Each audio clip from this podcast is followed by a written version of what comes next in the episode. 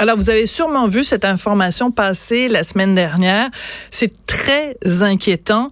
Euh, on apprenait que le tour de taille des Québécois, de tout âge, euh, aussi bien chez les hommes que chez les femmes, a vraiment énormément augmenté au cours des 20 dernières années. Puis, vous pouvez vous dire, bon, ben là, que ça peut faire un petit bedaine, ça n'a jamais fait de mal à personne. Puis bon, on aime tout ça, ces petites poignées d'amour là. Ben les petites poignées d'amour là, ça peut être à l'origine de euh, problèmes de diabète de type 2, de maladies cardiovasculaires, d'apnée du sommeil, certaines formes de cancer et même de déclin cognitif pouvant conduire à la démence. C'est drôle hein quand on lit ça, on se dit hum, finalement les petites poignées d'amour, c'est peut-être pas si génial que ça. Et euh, il y a un médecin qui un chercheur en tout cas qui euh, nous dit qu'il est vraiment temps d'agir, qu'il y a une urgence, c'est vraiment une bombe à retardement, rien de moins que ça. C'est Jean-Pierre euh, Després, qui est professeur et chercheur au département de kinésiologie à l'Université Laval. Bonjour, Monsieur Després. Bonjour. Écoutez, euh, moi, j'en ai de l'obésité abdominale. Je vais commencer ça comme ça, en toute transparence. Je devrais avoir un tour de taille de 88, puis de 89 à peu près. Est-ce que je dois me mettre à faire un régime, faire du sport tous les jours? Est-ce que ma vie est en danger, Monsieur Després?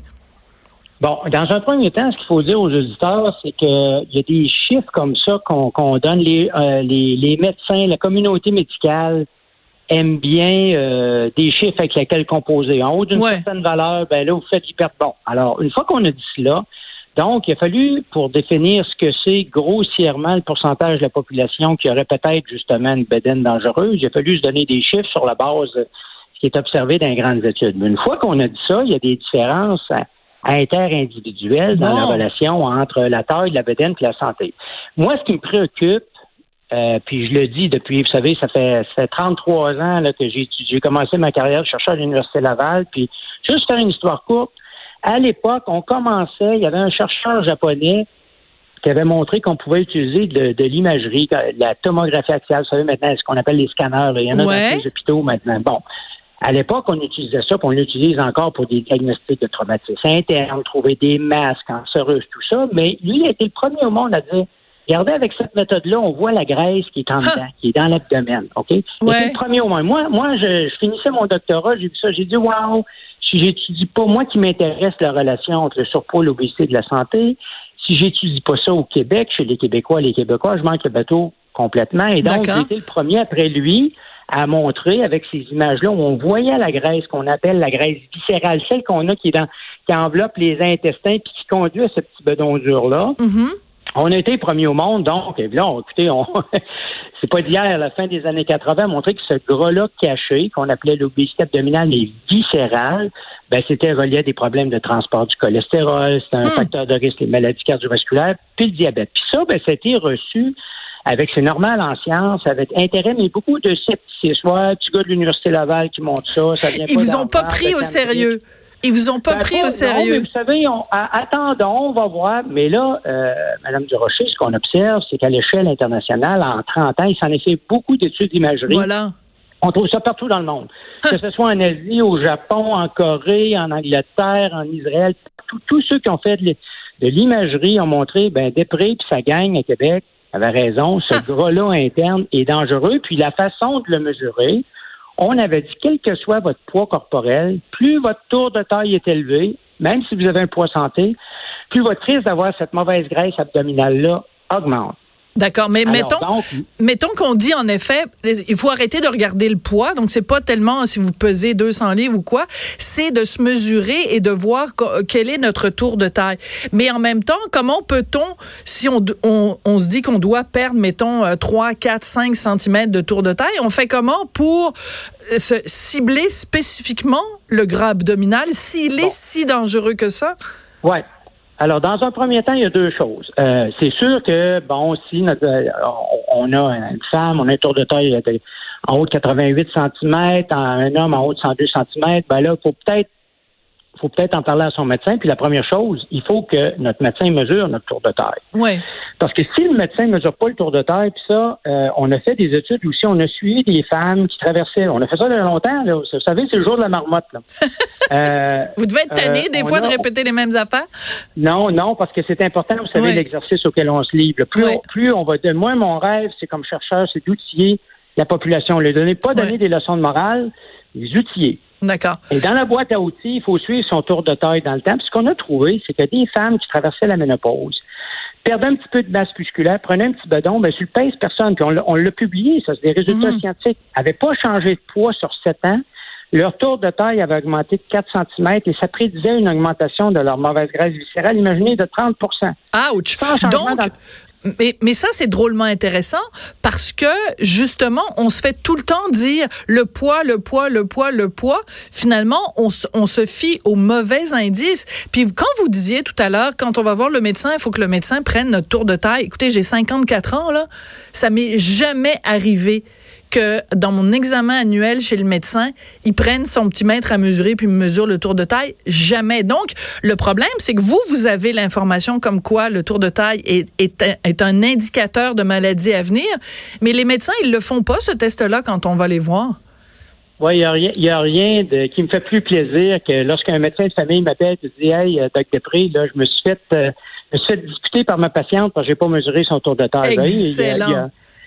Excellent. J'appelle ça, vous savez, j'appelle ça un signe vital. Mais une fois qu'on a dit ça, je veux revenir là-dessus. Oui. C'est pas parce que je m'intéresse à ces conditions-là qu'il faut stigmatiser les gens. Alors, la première chose à se poser comme question, est-ce que je fais de l'hypertension? Est-ce que j'ai un problème de transport du cholestérol? Est-ce que mon médecin me dit que bientôt j'allais faire du diabète? Là, si euh, vous avez justement des problèmes de santé, qui commencent à s'installer, ça veut dire que votre tour de taille, là, il est trop élevé. Et là, plutôt que de dire ben, tu devrais perdre du poids. Non, non. Tu devrais donc diminuer ton tour de taille. Et là, on a fait plein d'études, puis j'ai des collègues dans le monde aussi, dans d'autres laboratoires. On fait ce même type d'études-là quand on fait juste faire un petit ménage. Un petit peu moins de sucre dans l'alimentation, un petit peu moins de produits parce que c'est omniprésent partout. Le sucre, il y en a partout. Ouais. Juste en, en diminuer ça de moitié, puis de bouger, de mettre juste une bonne marche quotidienne à tous les jours, en diminuant son tour de taille de 4 cm, on réduit son risque de développer le diabète de 60% Il n'y a aucun médicament qui arrive à ça sur le marché. Mais c'est énorme. On parle pas de diète drastique. Là. On parle juste d'un petit ménage, OK, un petit peu moins un petit peu moins de frites, un petit peu moins de chips, un petit peu moins de. Oh, pas les frites! OK, là, moi, je vous aime plus, là. J'ai pas dit, non, mais j'ai pas dit des enlever. Moi, il y en a chez ah, nous.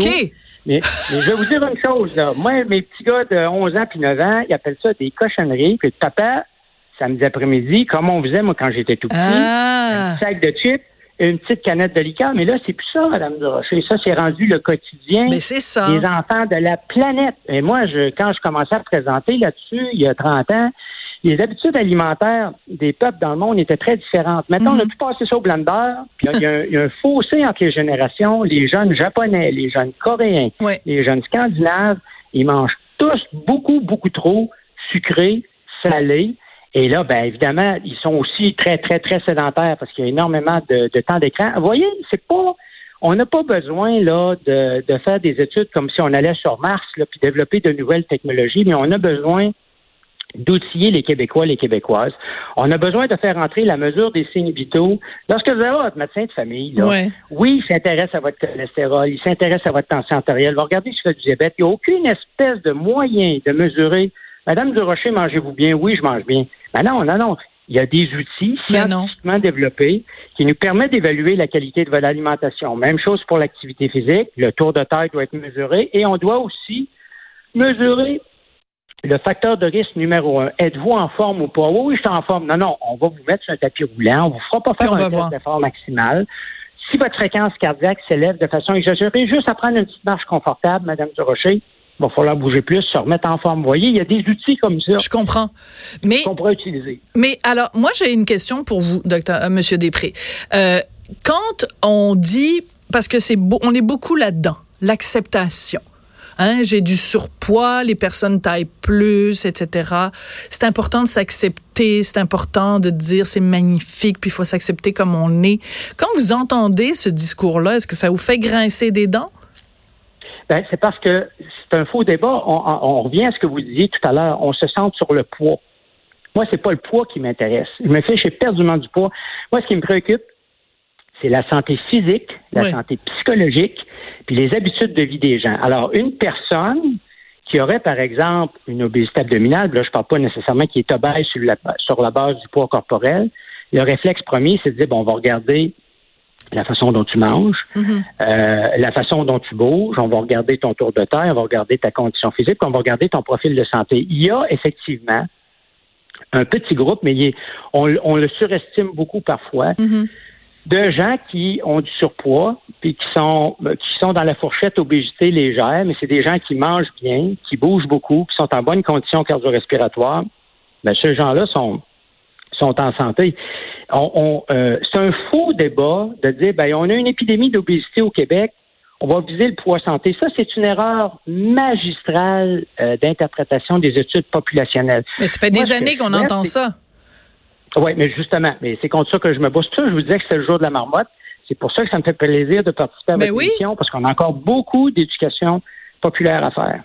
Donc, il faut arrêter d'obséder sur son poids et il faut se concentrer sur ce qui est vraiment un indicateur de mauvaise santé ou un indicateur de ce qui va nous amener à développer euh, des problèmes de santé. Alors, par exemple, à un moment donné, bon, parce que vous avez écrit un texte dans le journal de Montréal et vous dites, euh, écoutez, c'est vraiment, vous parlez d'une- bombe à retardement, là. C'est vraiment, euh, et vous dites, ben, on a un ministère de la maladie qui gère des, des professionnels de la santé. À quand un véritable ministère de la santé où la science de la prévention serait mise à profit?